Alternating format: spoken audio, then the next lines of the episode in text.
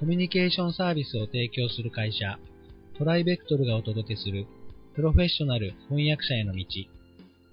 このポッドキャストでは、将来翻訳者になりたいと考えている方々のために、プロの翻訳者になるには何が必要なのか、注目のトピックを交えてお届けします。この番組は、企業、大学、研究開発機関向けの翻訳サービスを提供するトライベクトルが、対応言語50カ国以上、年間1万件以上の翻訳実績をもとにお届けします。えー皆さんこんにちは。トライベクトルの矢柳です。えー今回もですね、えーリスナーの方からいただいた、えー質問に一つ一つお答えしていきたいと思います。富山さんよろしくお願いいたします。よろしくお願いします。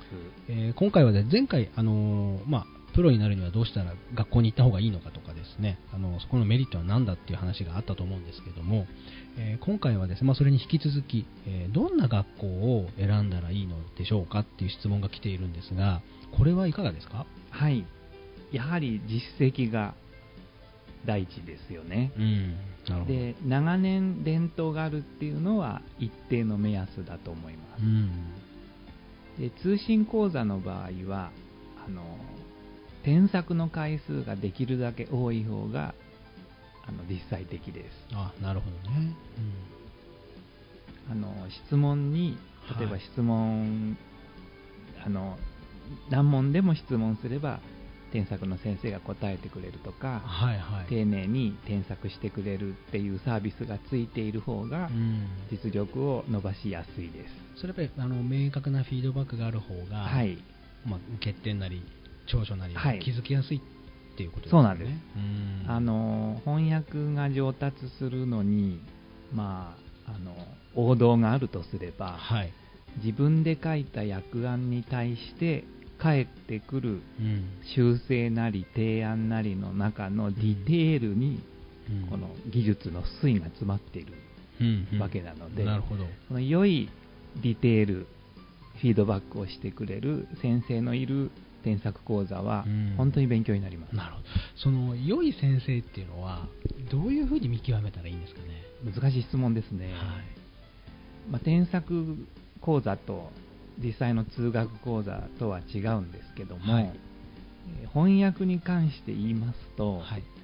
まあ、英語なり中国語なりのプロであるということは、まあ、共通の条件として、はい。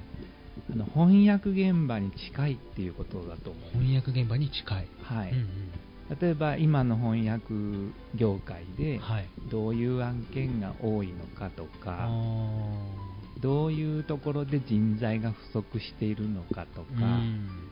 あの実際にどういう翻訳者がいてうん。どういう問題を抱えていてうんどういうクレームが多くてうん業界で何が求められているのかっていうことをあの空気としてはい。生で知っている先生だとはい。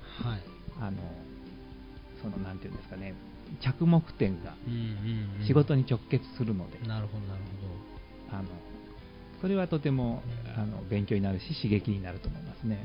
ほど。よりもうビジネスの現場に近はいいフィードバックが返ってくるはいっていうことですね。はいああ、なるほど。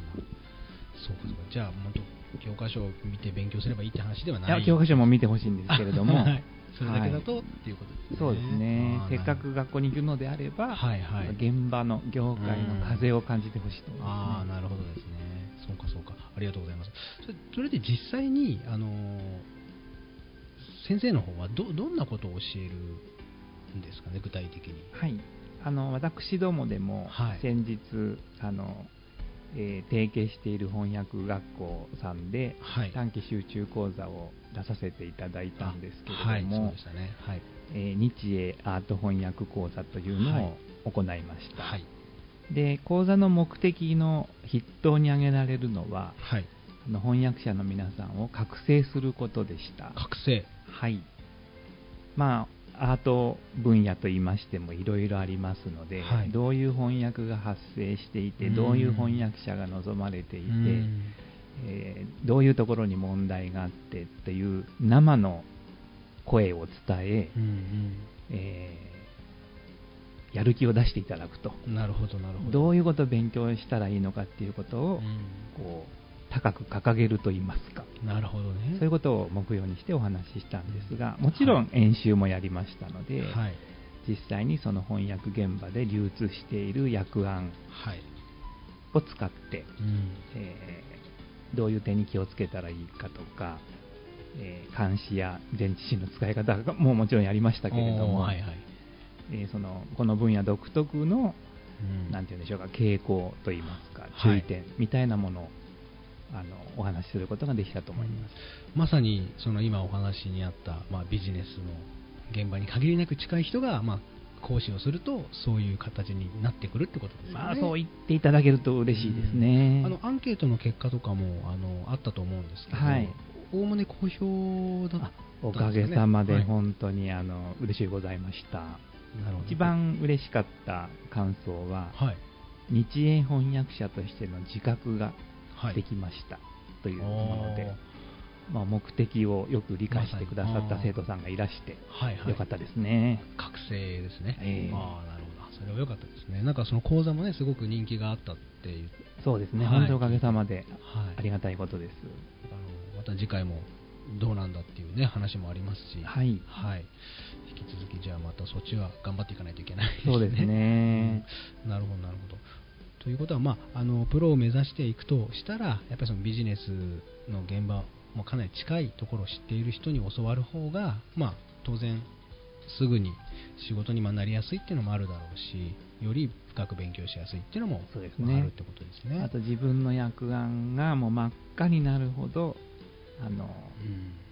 なんて言うんでしょうか、資格ある先生に添削してもらって、はい、もう身に、もう飲み込むようにして身につけていくと、はい、あのどんどん上達なんかあんまり真っ赤だとねショックまそうそれそれはそうなんですけどね。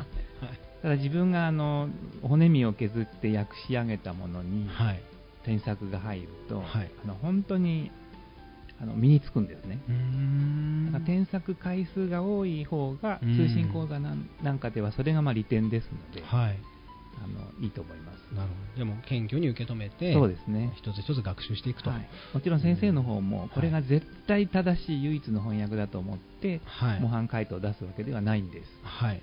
でもその模範回答を示すことによってはい一つの方向性を示すことができますよね、うんなるほど、なるほど。そうですね、確かに。うこういうあのいろんな表現の違いがあってもこのレベルを目指してほしいとか、ん。はい。あのそういう一つのきっかけを与えることができるので、なるほど。模範回答とか添削っていうのはそういうふうに捉えていただけるとあ、なるほどねよろしいかと思い。ああ、じゃあそういったことをしてくれる学校が、まあいいですよってことですね。はいわかりました。ありがとうございます。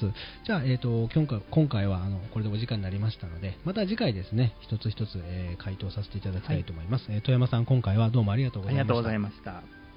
今回のポッドキャストはいかがでしたでしょうか？ご質問やお問い合わせはいつでも弊社ウェブサイトからご連絡ください。